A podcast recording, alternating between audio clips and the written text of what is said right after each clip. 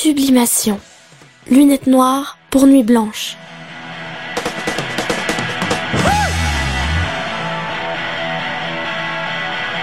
Oh, look out.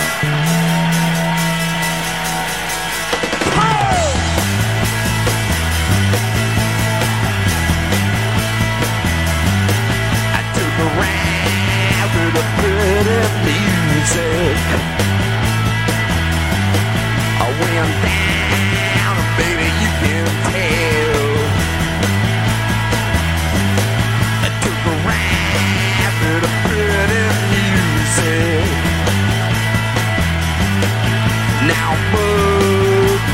moving to the straight from. Stick it deep inside. Stick it deep inside. Cause I'm loose. Always. I feel bad to be dancing, baby. I feel bad, I'm a shaking leaf.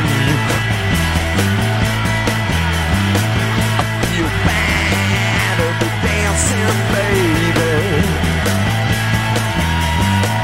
It's love, yeah, I do believe.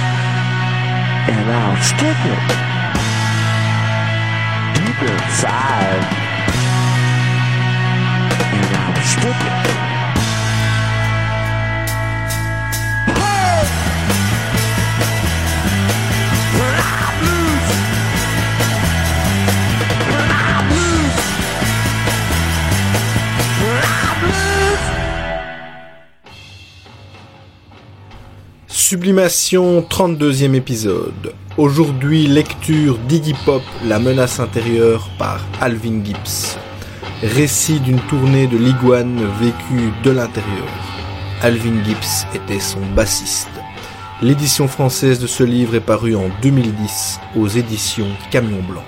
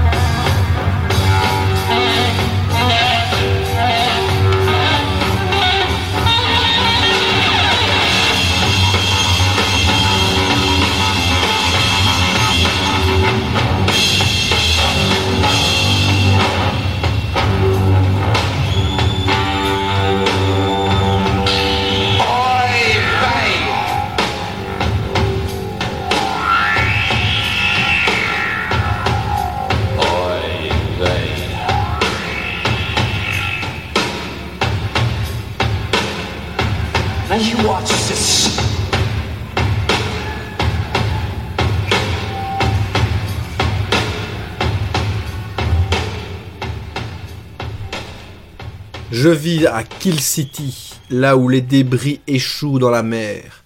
C'est le terrain de jeu des riches, mais pour moi c'est un pistolet chargé. Traduction de paroles de Kill City par Iggy Pop et James Williamson. Kill City, c'est Los Angeles. Les débris sont les débris humains de l'Amérique, les meilleurs et les pires qui ont foncé à travers le pays à la poursuite du rêve qui vient mourir dans l'océan. Je m'étais retrouvé au sud de Kill City durant l'automne 1986, ayant troqué une année à San Francisco contre le smog, les fusillades sur les autoroutes et un groupe de rock. Un matin chaud du mois de juin, je répondis au téléphone à mon domicile d'Hollywood pour entendre la voix d'Andy McCoy. Guitariste, compositeur et alcoolique notoire, Andy était le leader du groupe scandinave Hanoi Rocks. On s'était rencontrés dans les années 80, quand son groupe faisait la première partie de la tournée européenne des UK Subs. Je l'avais alors trouvé jeune, effronté et même légèrement arrogant. Malgré cela, on était devenus potes en vertu de nos goûts communs pour la musique rock, l'absorption de doses astronomiques d'alcool et l'expérimentation de substances chimiques. Plus tard, après que j'ai quitté Londres pour vivre aux États-Unis, on s'était perdu de vue, mais j'avais suivi les mésaventures des Hanoï colportés par les groupes britanniques qui venaient jouer de l'autre côté de l'Atlantique. Les rumeurs faisaient état d'égos incontrôlables et d'abus sévères de substances illicites. Connaissant Andy, cela ne m'avait pas réellement étonné. Quand j'appris qu'il se trouvait à Los Angeles, je me sentis partagé. C'était un ami, certes, mais j'avais entendu tellement d'histoires sordides sur son comportement peu scrupuleux depuis son arrivée à Kill City que je me demandais si j'avais vraiment envie de traîner à nouveau avec lui. Lorsqu'une connaissance m'annonça qu'Andy était à ma recherche, je lui avais bien dit de ne surtout pas lui donner mon téléphone. Il m'avait trop bien compris. Il avait loué à Andy sa précieuse guitare dorée, rien que pour qu'il la balance dans la vitrine d'un antiquaire le lendemain matin. Ses agissements étaient ceux d'un desperado, d'un profiteur, et je n'avais aucune envie d'avoir affaire à l'un d'eux. Mais Andy m'avait en quelque sorte pourchassé, et alors que je me demandais si je n'allais pas tout bonnement arracher le fil du téléphone, il me fit une proposition. Qu'est-ce que tu dirais de jouer comme bassiste sur la tournée mondiale d'Iggy Pop?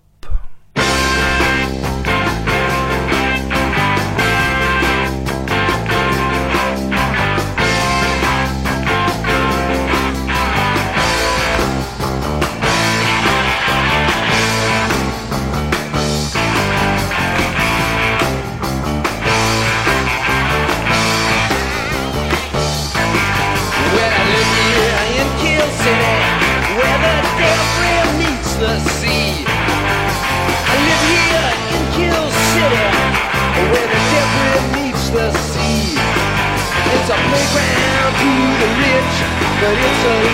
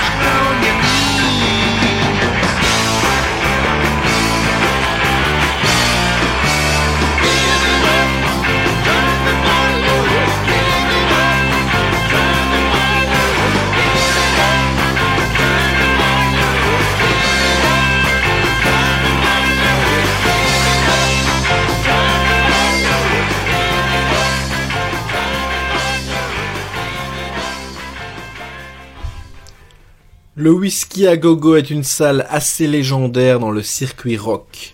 Jim Morrison et les Doors y avaient peaufiné leur poésie musicale si particulière, et la plupart des vedettes que compte le rock s'étaient produites sur sa scène, ou bien avaient pris part au plaisir hédoniste qui s'y tenait. Dans la chaude nuit de Los Angeles, le panneau d'affichage du whisky annonçait en lettres rouges de 60 cm de haut que c'était le tour du Iggy Pop Band. Plus tôt dans la journée, la balance s'était bien déroulée, aucun souci de matériel, et les morceaux sélectionnés pour l'occasion sonnaient bien. Steve Jones nous avait rejoint avec sa Les Paul, qu'il portait sous la taille. Il ne devait jouer que quelques morceaux lors du rappel, mais il m'avait confié être nerveux à cette perspective. T'as pas le track pour ce soir avait-il demandé à Paul, assis impassible derrière les fûts de sa batterie. Non, pourquoi j'aurais le track avait répondu celui-ci. Mais Steve avait insisté. Alvin, t'as le track, toi? Ouais, je suis totalement paniqué, dis-je. Cela sembla réconforter Steve. T'es un pote. Tu ne serais pas humain si tu me disais que tu ne te sentais pas un peu nerveux. Paul Garisto, tu n'es qu'un sale menteur.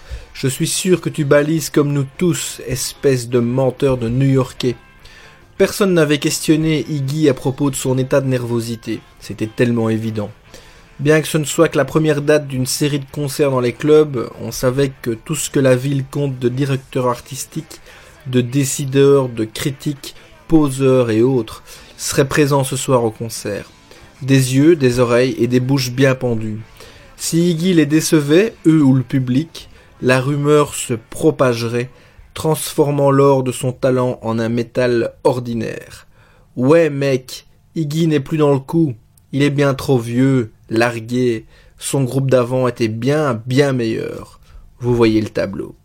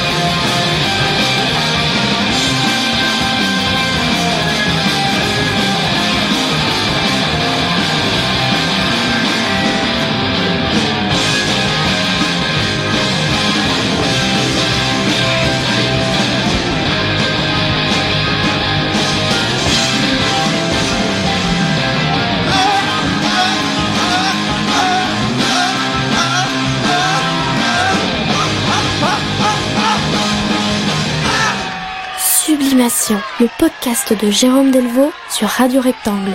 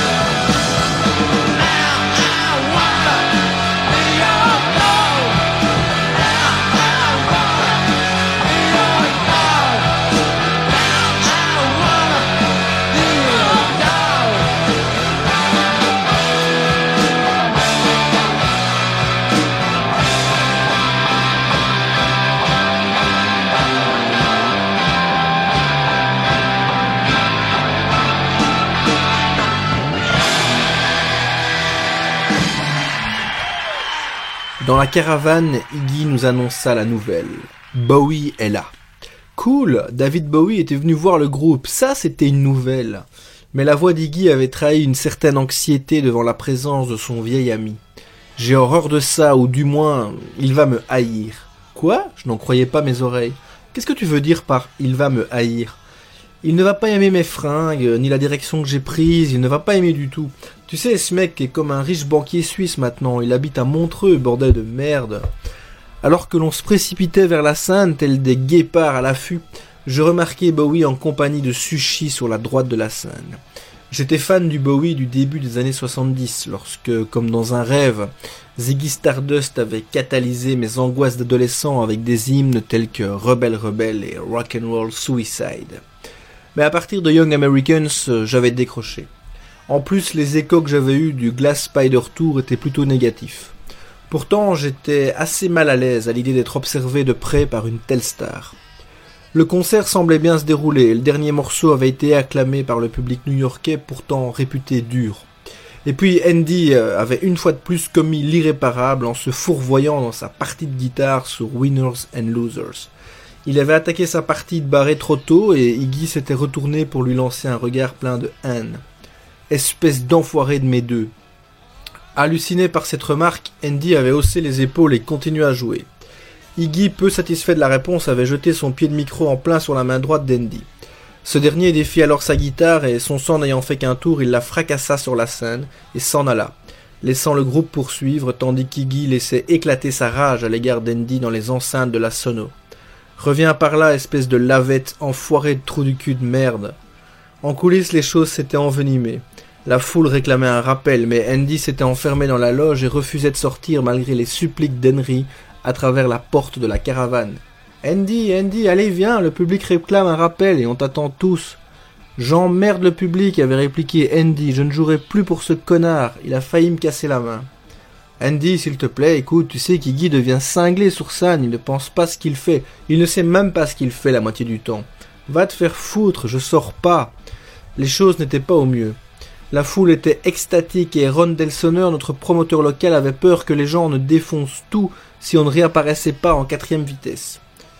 Iggy s'était calmé depuis qu'il était sorti de scène. Henry l'avait convaincu de ravaler sa fierté et d'aller chercher Andy, ce qu'il fit. Hé hey Andy, c'est Jim. Je suis vraiment désolé, c'est moi qui me suis planté. Maintenant bouge ton cul et viens, qu'on leur en mette plein la tronche. Andy déverrouilla la porte, lentement, et sortit en trombe. Iggy l'embrassa et enfonça sur scène et comme Iggy l'avait dit, on exécuta une version de Shake qui mit tout le monde à genoux.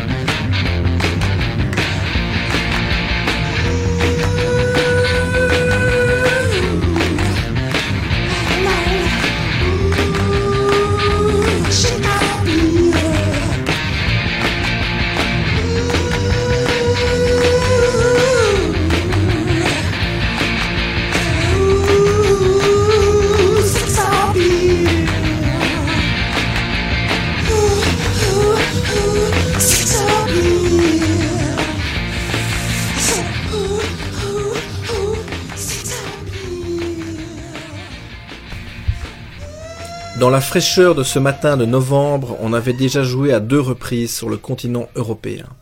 Un concert houleux devant un public irascible et hautain en Allemagne, puis un autre plus tranquille à Gand, en Belgique, avec un pré-concert plutôt croustillant. Notre hôtel à Gand était un Holiday Inn situé le long d'une autoroute très fréquentée dans la périphérie de la ville. On était arrivé la veille au soir et, incapable de fermer l'œil à cause du décalage horaire, j'avais été plus que ravi de décrocher le téléphone le matin suivant à 8 heures. C'était Andy. Alvin, ah c'est cool, t'es réveillé Ouais Andy, j'ai pas fermé l'œil de la nuit, trop énervé et puis euh, le décalage. Bon, rejoins-moi au bar dans cinq minutes pour une bière de petit déjeuner. Je suis descendu tout à l'heure et il y avait les Everly Brothers qui prenaient le café. Tu sais combien je les apprécie, hein? En fait non, je n'étais pas au courant. Je ne m'imaginais pas qu'Andy soit fan de mecs aussi mielleux et propres sur eux que Phil et Don Everly ni qu'il se soit euh, épris de compositions comme Cathy's Clown, mais j'en étais finalement venu à le comprendre. Bien qu'Andy soit du style à passer ses soirées à picoler dans les bars, il avait aussi un côté sentimental qui refaisait surface dans certaines circonstances. À mon arrivée au bar, Andy était en train de siroter une bière en parlant à un Américain trapu. Alvin, mon gars, il faut que tu parles avec ce mec, il a joué avec Elvis. Ce mec baraqué était le batteur des Everly Brothers et il avait effectivement joué avec le King dans les années 70. Il était sur le point de conclure une histoire qui se déroulait à Las Vegas à propos d'Elvis, de Tom Jones et d'une poule qui avait le feu aux fesses lorsque Phil Everly avait fait son entrée. Eh, t'es Phil Everly, non? Oui, monsieur, c'est moi. Phil était l'archétype du mec bien, au sourire sympa et qui semblait laisser son ego derrière lui comme aucun autre musicien n'en était capable. Je lui passai une tasse de café et il nous parla de la manière dont sa tournée se déroulait. Il semblait ravi de discuter avec des potes musiciens en tournée, mais Andy en voulait toujours plus. Phil, où est ton frère? Oh, Don est dans sa chambre. Il a l'habitude de descendre au dernier moment et on a encore une bonne demi-heure devant nous. Andy insista. Donne-moi le numéro de sa chambre que je puisse monter le voir. Ce serait vraiment un grand moment si je pouvais raconter que j'ai croisé les frères Everly en personne. Phil refusa. Eh bien, tu sais, ce n'est pas une si bonne idée que cela. Tu vois, Don tient vraiment à sa tranquillité et tu dois respecter ça, hein. Bien entendu, mec, euh, je respecte ça, dit Andy avec toute la sincérité qu'il put rassembler. Mais à peine deux minutes plus tard, Andy était à l'accueil en train de raconter tout un tas de bobards au réceptionniste. Ouais, Phil Everly m'a demandé de monter dire à son frère Don que le groupe était prêt à partir et je dois l'aider à porter ses guitares et tout. Et le truc, c'est j'ai oublié sa chambre, euh, enfin le numéro quoi de sa chambre. Le réceptionniste nous avait regardé l'un après l'autre et persuadé qu'on faisait partie du groupe, il avait consulté son listing et nous dit euh, Monsieur Don Everly est dans la chambre numéro 373. Dans l'ascenseur qui nous emmenait l'ascenseur qui nous emmenait au troisième étage, j'essayais de savoir ce que mijotait Andy. T'as entendu ce que Phil nous a dit, ce mec est un reclus. Il est connu pour ça, c'est Loward Hughes du duo. Mes propos n'avaient eu aucun effet sur McCoy et à quelques pas de la porte de la chambre occupée par Don, je l'avais retenu par les deux épaules. Et je lui avais demandé de battre en retraite. Andy, regarde, sa porte est ouverte, tu peux pas entrer comme ça, il pourrait avoir une réaction violente.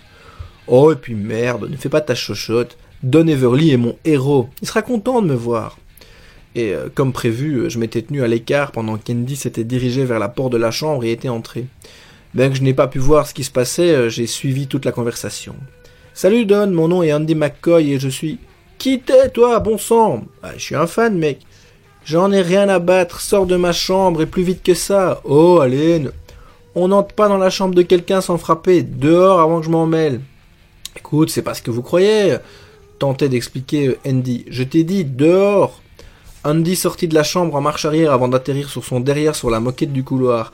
Puis euh, la porte de la chambre claqua. J'ai Andy à se remettre debout en essayant de ne pas lui dire Tu vois, je t'avais prévenu. Andy avait retrouvé ses esprits et avait remis en place son chapeau.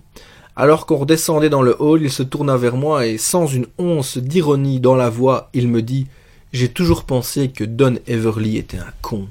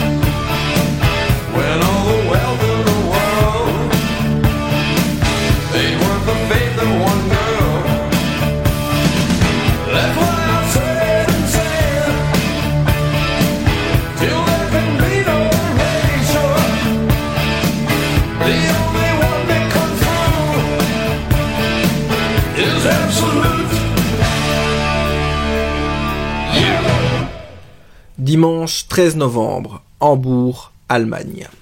Vol en fin d'après-midi de la froide Suède vers la froide Allemagne. Joss, fidèle à lui-même, est pris d'une hystérie soudaine au moment du décollage. C'est comme un rêve, on va tous mourir. Comme si les gens n'étaient pas déjà assez stressés comme ça. Soirée libre à Hambourg. Naturellement, l'équipe est partante pour aller faire un tour dans le quartier rouge et sordide connu sous le nom de Ripperbahn, pour se baigner dans la pornographie et baiser. Je l'avais déjà fait, vu, et même acheté un t-shirt dans ce quartier quand j'avais 19 ans. Et donc j'avais plutôt choisi de suivre Richard Gallup, notre technicien lumière, Henry, Andy, Paul et Simus au concert des Sugar Cubes. Les Sugar Cubes sont pas mal, pas aussi bons que la presse a pu l'affirmer, mais sans doute largement au-dessus de tous les autres groupes islandais. On va en coulisses pour dire bonjour et il semble ravi de voir que le groupe d'Iggy est passé les voir en concert, mais sans doute un peu déçu de l'absence d'Iggy. J'explique que Mr. Pop doit suivre des séances d'électrochoc après chaque concert, et il nous convie à leur hôtel pour une petite bringue à l'islandaise.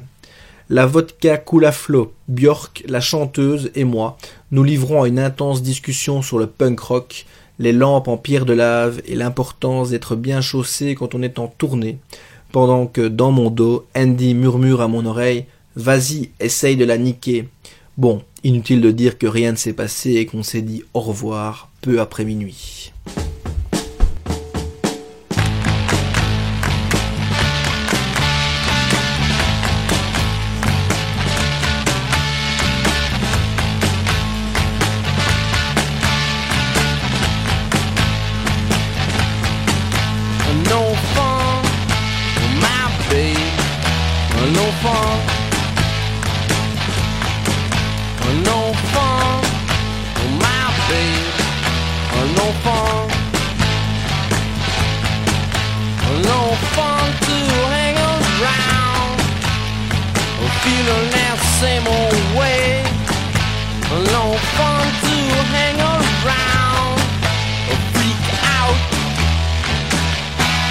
Another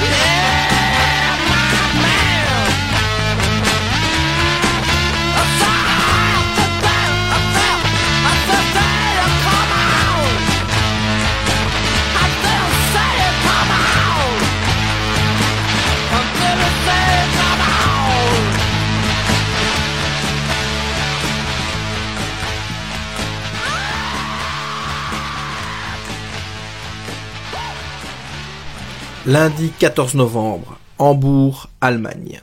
Réveillé à 2 heures du mat, la tête dans le cul à cause de toute la vodka descendue hier soir.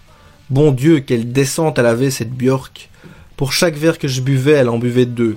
Elle avait sifflé au moins une bouteille et demie rien qu'à elle toute seule. Une soupe taille servie par les filles de Eat to the Beat nous avait remis d'aplomb en moins de temps qu'il ne fallait pour l'engloutir. La balance se déroule bien dans cette salle de concert du soir, une salle des sports hors norme au nom improbable de CCH Salle 3. Ensuite, routine rodée, repas, balance, hôtel, sieste, douche, retour à la salle et on refait le vrai truc. La douleur à la cuisse d'Iggy lui joue à nouveau des tours. Il arbore un rictus de douleur pendant tout le dernier tiers du concert. Le son est un peu juste sur scène, pas aussi fort qu'à la balance, mais ça arrive parfois. La foule semble ravie et on fait deux rappels. En coulisses, Iggy nous refait le coup du j'ai été bizarre, j'avais l'air stupide, je suis fou, non, qui nous avait si souvent servi sur la partie américaine de la tournée. À ce stade, on le rassurait avec des mots réconfortants et des tapes dans le dos. Ce n'était pas le moment de se tirer dans les pattes, mais Simus avait tout de même réussi à lancer un Oh putain, ferme-la, une fois où Iggy en avait fait un peu trop. Oh oui les amis, la vie repart à 100 à l'heure, vacherie à l'horizon.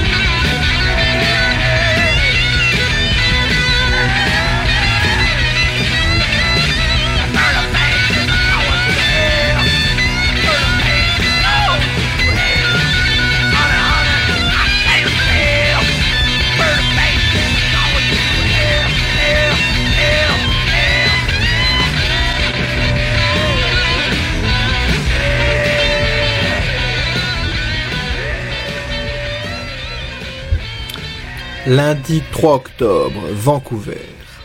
Une ville canadienne bien cool. Chambre avec vue au Ming Court Hotel, repas chinois, balance, quelques tafs sur un joint et une bière avec Andy dans sa chambre avant le concert. La salle, l'Expo Theater, plein à craquer, et concert qui assure à tous les niveaux. Billy, le guitariste de The Cult, se joint à nous pour I Wanna Be Your Dog, et on clôture avec une version spéciale de Train Kept Rolling, dont Iggy foire les paroles.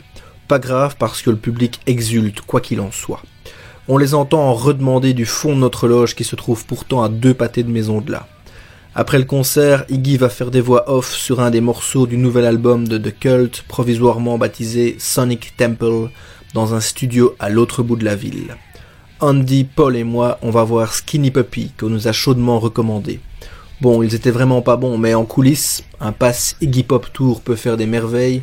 Le chanteur des Puppies sort un sac de champignons magiques et dit Allez-y, servez-vous. Avec la rapidité d'un fouet, Andy chope le sac de ses mains et nous voilà tous les trois en train d'avaler tout avant qu'on ait le temps de nous en empêcher. Magnanime comme toujours, Andy se fend d'un merci pour les champignons mec et au fait ton groupe il craint. On se tire en courant et en riant aux éclats. On saute dans un taxi et retour au Zing Bing Ving ou je ne sais quoi Court Hotel pour une partie de rigolade à base de drogue. Ce que je ne mentionne pas dans ce récit, c'est la force psychédélique brute de ces champignons qui nous a submergés peu après avoir pris place à l'intérieur du taxi. À un moment donné, le chauffeur de taxi avait laissé monter dans son véhicule trois jeunes hommes d'apparence normale, si ce n'est leur look un peu hors du commun, tenant des propos tout à fait sensés. La minute suivante, celui qui avait un chapeau était debout sur son siège, hurlant Eh, fais-moi tourner cette bagnole de mort, fouet, fourrure, pour que je puisse prendre des trucs qui font de la fumée et faire résonner le fond du café dans ton ventre. Allez, s'il te plaît. Tandis que le New-Yorkais à la face livide et le mec à l'accent anglais pointaient du doigt la salive qui dégoulinait de la bouche du mec à chapeau en riant comme des cinglés. Ouais, ce pauvre chauffeur a ri jaune sur tout le trajet qui nous ramenait à l'hôtel. Il était certain d'avoir chargé trois psychopathes échappés de l'asile et pria sans doute pour qu'il ne lui arrive rien avant de nous avoir déposés. Ses prières furent exaucées et malgré notre état, je ne pus m'empêcher de compatir avec le chauffeur de taxi et lui laisser 50 dollars de pourboire. Ça a l'air de lui plaire, pas étonnant quand le prix de la course s'élevait à pas plus de 6 dollars. Il nous gratifia d'un sourire des plus francs avant de démarrer en trombe, faisant crisser ses pneus à une vitesse estimée par Paul à au moins 120 à l'heure. Andy, Paul et moi étions restés un moment à lui faire des au revoir. Puis, affectant nos airs de terroristes psychopathes, on avait couru à la façon des Marx Brothers en direction du bar de notre hôtel pour se transformer en cauchemar vivant pour quelques hommes d'affaires en complet gris.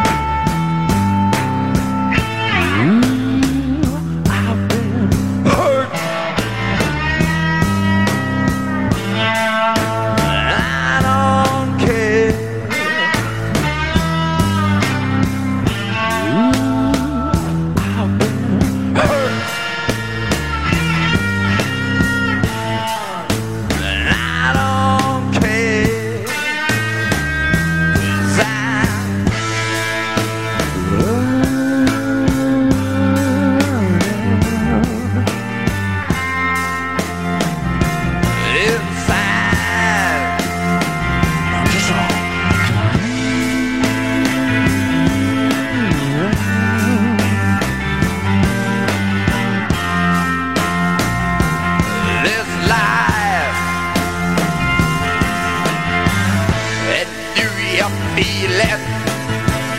Se du jag bilen when jag packar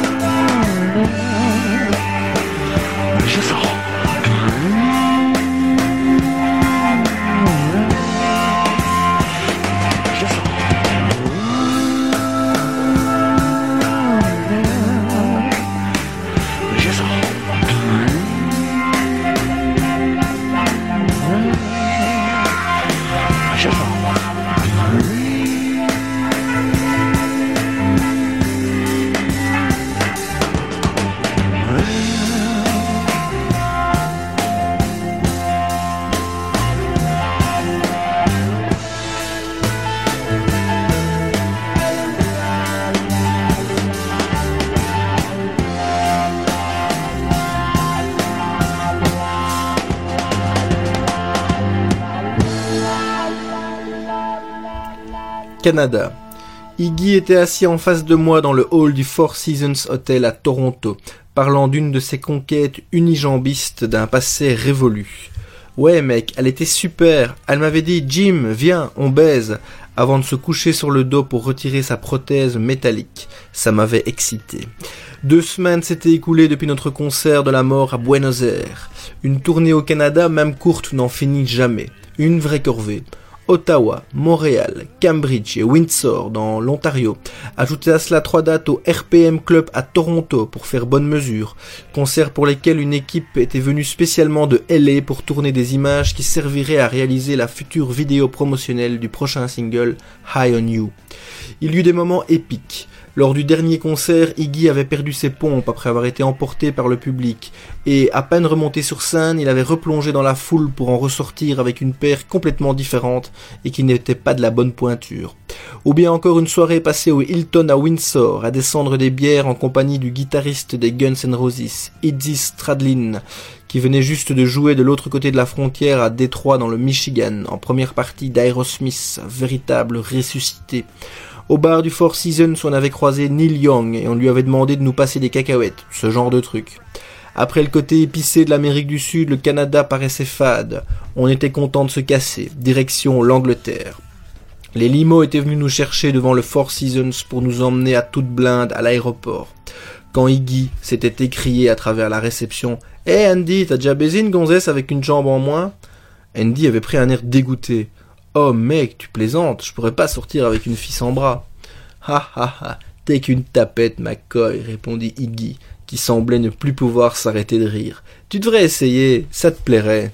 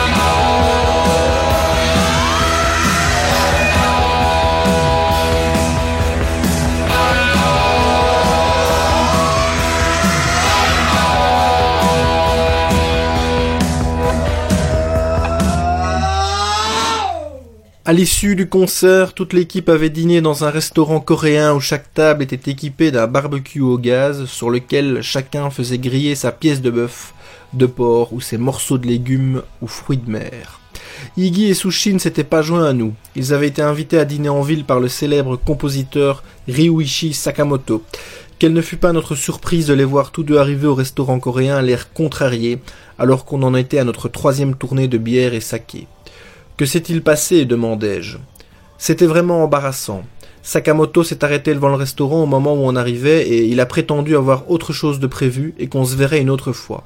Et puis il est parti en nous laissant tous les deux sous la pluie, expliqua Iggy, qui avait du mal à cacher sa contrariété.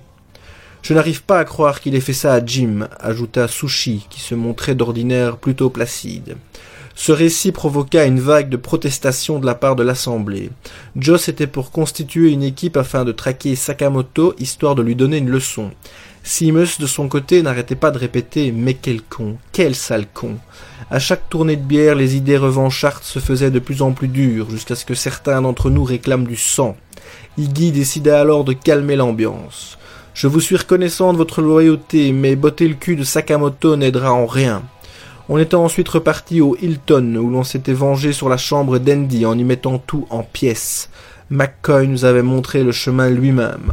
Enfoiré de merde, smash, Andy venait de mettre un coup de botte de cow-boy dans l'écran de télé de sa chambre. Ouais, on l'encule et crash. Ma bouteille de Kirin venait d'atteindre son objectif et avait réduit le miroir en mille morceaux. Rip.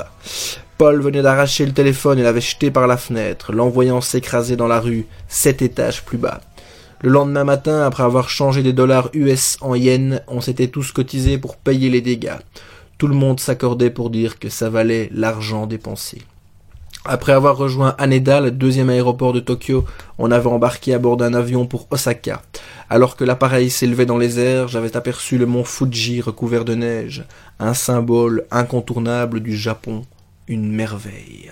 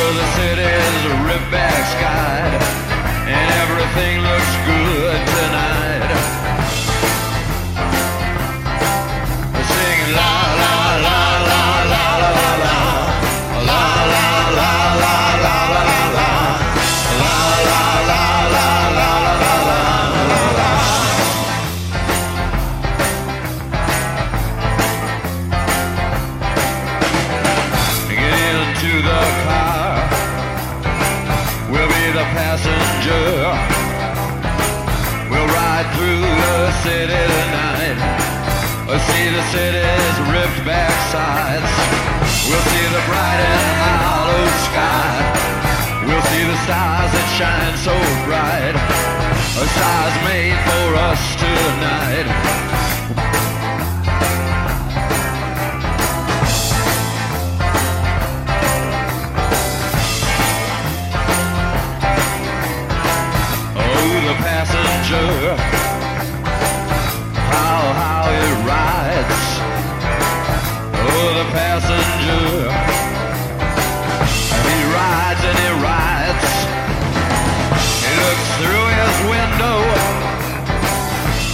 Does he see? He sees the side and hollow sky. He sees the stars come out tonight. He sees the city's ripped back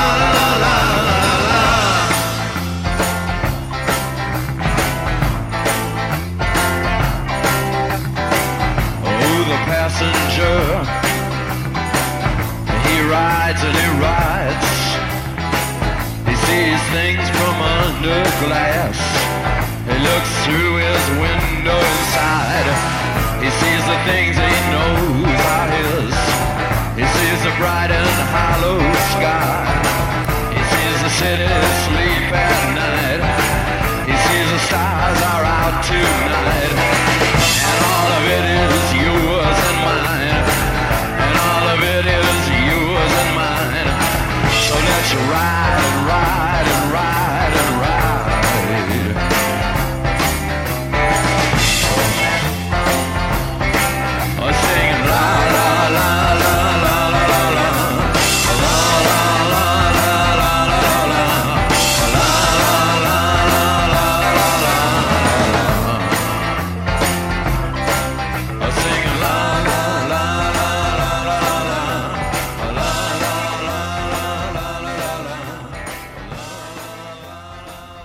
Au cours de diverses interviews, Iggy avait reconnu que Bowie avait été la première personne du milieu musical à le traiter avec dignité et à respecter ses idées.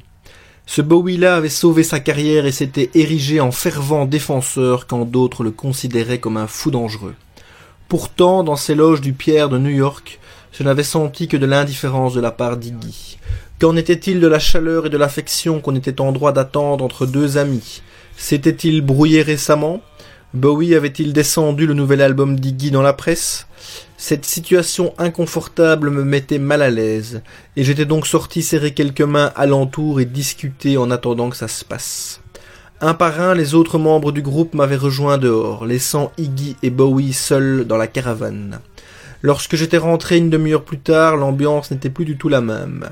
Iggy buvait du vin et souriait, écoutant attentivement Bowie lui parler de ses projets, de la création de Tin Machine. Ouais Jim, tu sais quoi? J'ai recruté ton ancienne section rythmique, Hunt et Tony Sales. Cool, ouais, très cool, avait fait Iggy d'un ton enjoué. Un de mes amis de Brooklyn aurait sûrement ajouté C'est ça, ouais. Un instant, tout n'est que distance et mépris. L'autre, on se met à discuter à bâton rompu des projets. Je me résolus à penser que cette relation entre Iggy et Bowie était empreinte d'une complexité et d'un mystère inattendus.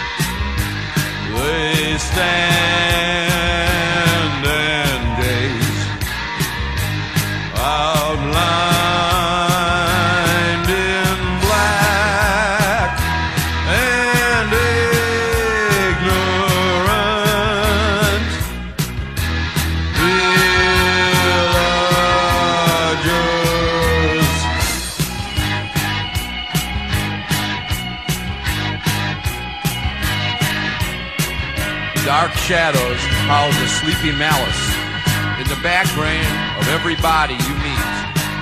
Man is the village animal, united by the glue of our loathsome qualities. We are sneaking, peeping toms in revolt against each other. The villagers are post insane. They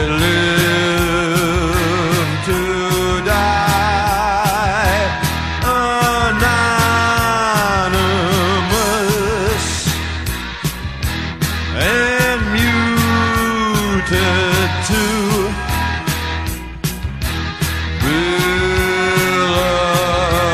villagers.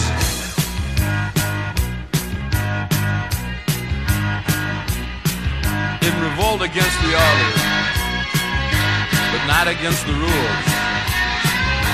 So in the space age, the village idiot rules on TV for all to see as some good men walk the streets. Oh.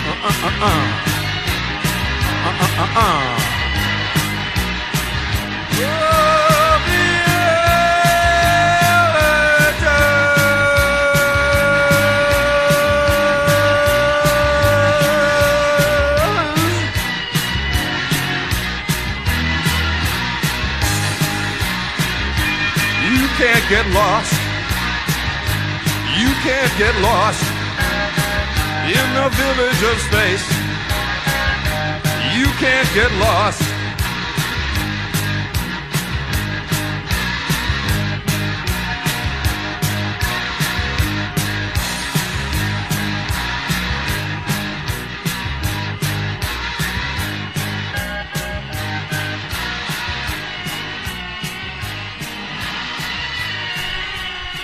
Mercredi 30 novembre, Paris, France. Dernier des deux concerts dans la ville des Lumières. La prestation d'hier soir a été une vraie partie de rigolade. Un spectacle parisien à l'énergie brute. Iggy est un dieu ici. Les Français aiment leur rock'n'roll et les deux soirées à la Cigale, un théâtre de 1500 places, étaient sold out depuis des semaines. Ce soir, on est prêt à produire une nouvelle performance dans la chaleur et la sueur. Je passe sur la routine d'avant-concert, qui est cette fois agrémentée d'une nouveauté, le pillage du minibar de la chambre d'hôtel.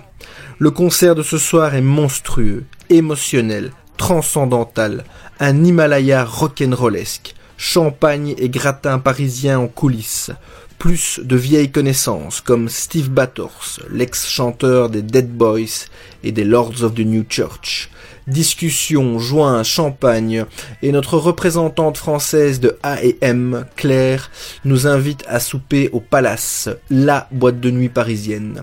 Cuisine française, vin fin et conversation sympa. Au restaurant, les gens qui nous reconnaissent viennent nous donner une tape dans le dos en nous remerciant dans leur anglais si particulier. Thanks for the great rock'n'roll. C'est le dernier concert de notre tournée sur le continent européen. Demain, on prend un vol British Airways en direction de l'aéroport d'Heathrow de Londres pour débuter une série de 15 dates aux quatre coins de la Grande-Bretagne avant de prendre une quinzaine de jours de vacances bien mérités. Deux semaines où on ne sera plus sur le grand 8 du rock'n'roll. 14 jours à Londres pour faire ce que je veux, comme je veux. Pas de programme particulier ou presque pas. Enfin libre. Enfin libre. Enfin libre.